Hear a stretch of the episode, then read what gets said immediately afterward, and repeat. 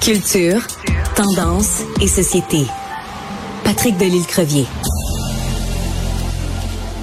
Patrick, on sait que pour euh, les patrons en télévision, les jeunes, c'est vraiment le public que tout le monde s'arrache. Puis là, il y a une étude euh, dont on, entend parler dans le journal La Presse qui nous révèle, pardon, dévoile quelles sont les émissions préférées des jeunes. Est-ce que ça t'a surpris le résultat? Le résultat ne m'a pas surpris en soi. Probablement, c'est les émissions donc, à laquelle je m'attendais que les jeunes.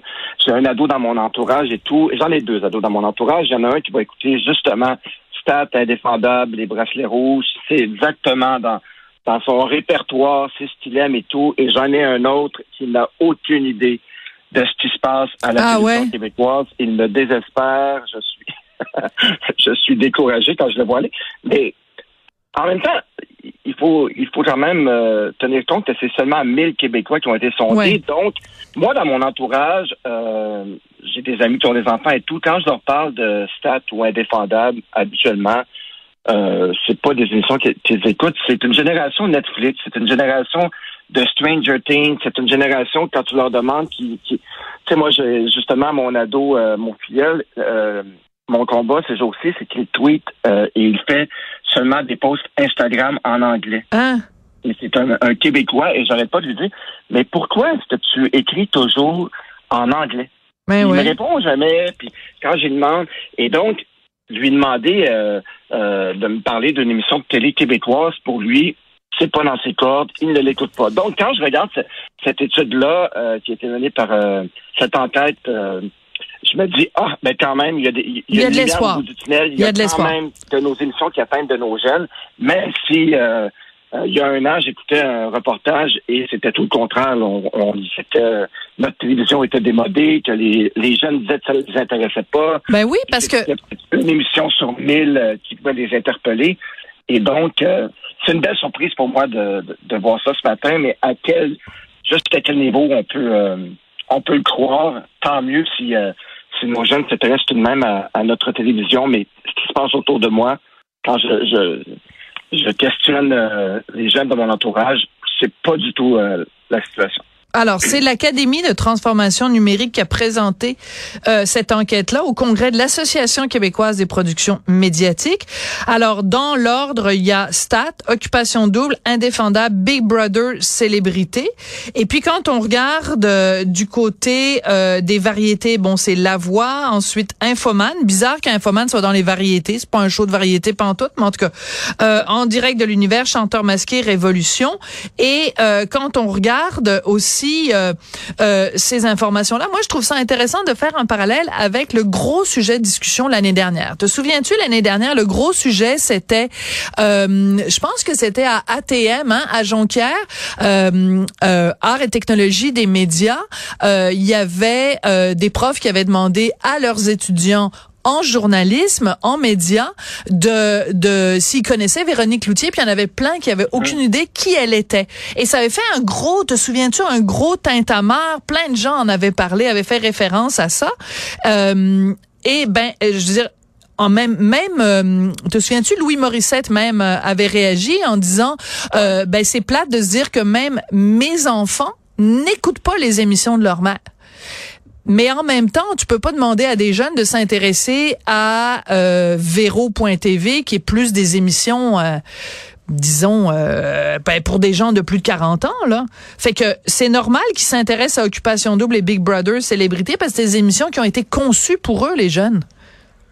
Ouais, puis ce que je me dis, Sophie, c'est moi, bon, il y a une marge. Moi, je me souviens, moi, enfant, là, je te dirais, euh, dès que j'ai eu l'âge d'écouter la télé, là, 7 ans, 8 ans, et euh, jusqu'à c'était ma, ma, première année à l'université, j'encerclais le TV moi. J'avais euh, un horaire et j'avais mes petites grilles. C'était important pour moi de, voir un peu tout ce qui se faisait.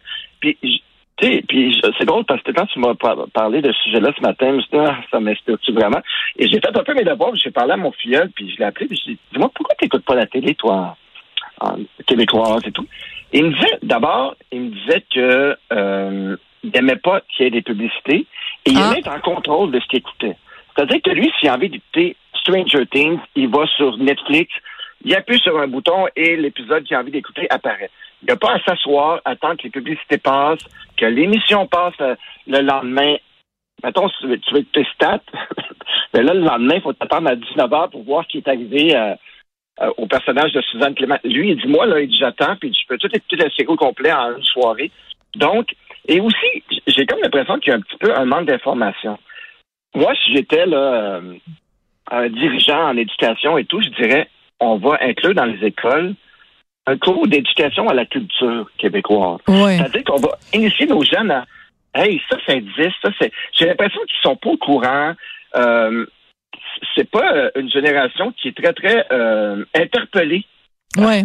Euh, au niveau de, même au niveau de la musique, des fois, je, je, vais arriver. Ah ouais, la musique. J'essaie de pas le nommer tout tantôt mon filleul parce que je veux pas nommer son nom. Mais j'ai dit, hey, as entendu ça? As entendu ça? Ben non. Écoute, j'ai réussi avec Big Flo et Oli, mais en l'amenant voir le show et tout, mais sinon, euh, il ne s'intéresse pas à ça. C'est comme. Et puis encore, Big Flo et Oli, c'est même pas québécois. J'ai réussi à l'initier quelque chose de francophone, c'est déjà beaucoup. mais euh, tu sais, hier, je parlais des Cowboys fringants, de la comédie musicale. Ben oui, ben oui. Je sais pas qui sont les Cowboys fringants. Et c'est ça aussi, on parle de télé ce matin, et, et même au niveau de la musique et tout. Euh, moi, j'avais 12 ans, je m'intéressais à Barbara, pas Barbara Streisand, à Barbara. Barbara, Barbara, ouais. Et je me souviens, Sophie, euh, il y a peut-être euh, une quinzaine d'années, je travaillais comme recherchiste à Radio-Canada. OK. Pour une émission jeunesse. Puis j'avais dit, euh, je dis, euh, on devrait parler de, de je pense un peu plus longtemps de ça, Barbara est décédée, j'en devrais initier nos jeunes par un reportage sur Barbara, puis dès qu'il était. Et on m'a dit, Patrick, Personne ce qu'on dit à l'époque, c'est on va coller une équipe de soccer de, de 12-15 ans sur, sur le, chaque recherchiste avait cette photo-là.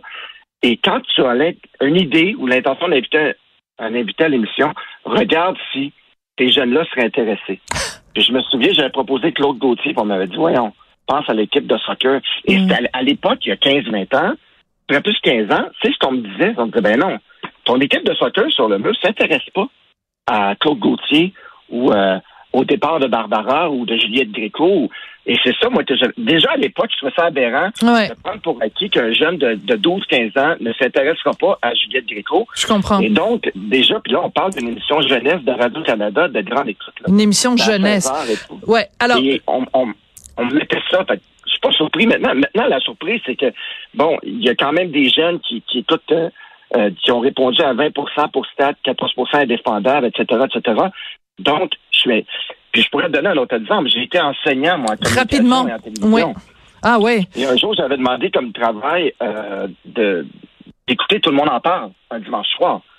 Hein, ben, comment on écoute ça, tout le monde en parle, puis, ah, hein? d'autres, ils me disaient, on sait pas c'est quoi, tout le monde en parle, puis l'autre me disait, ben non, on peut pas, c'est en même temps qu'occupation double.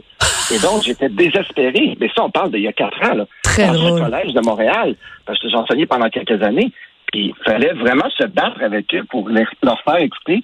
Tout le monde parle. Ouais. donc, j'ai le goût de croire en ce sondage-là que des jeunes et tout qui est tout ça, mais en même temps, une partie de moi, de mon expérience, j'ai des petits doutes. Tu as des petits doutes. Alors, juste une chose quand même, en terminant très rapidement, euh, il y a des répondants, euh, quand on leur a demandé euh, pourquoi ils s'intéressaient à la production québécoise, ils disaient, ben, c'est parce que c'est leurs parents et leurs frères et sœurs regardent la télé québécoise et qu'ils veulent être capables d'en parler. Ça, c'est 77% des gens qui ont dit ça.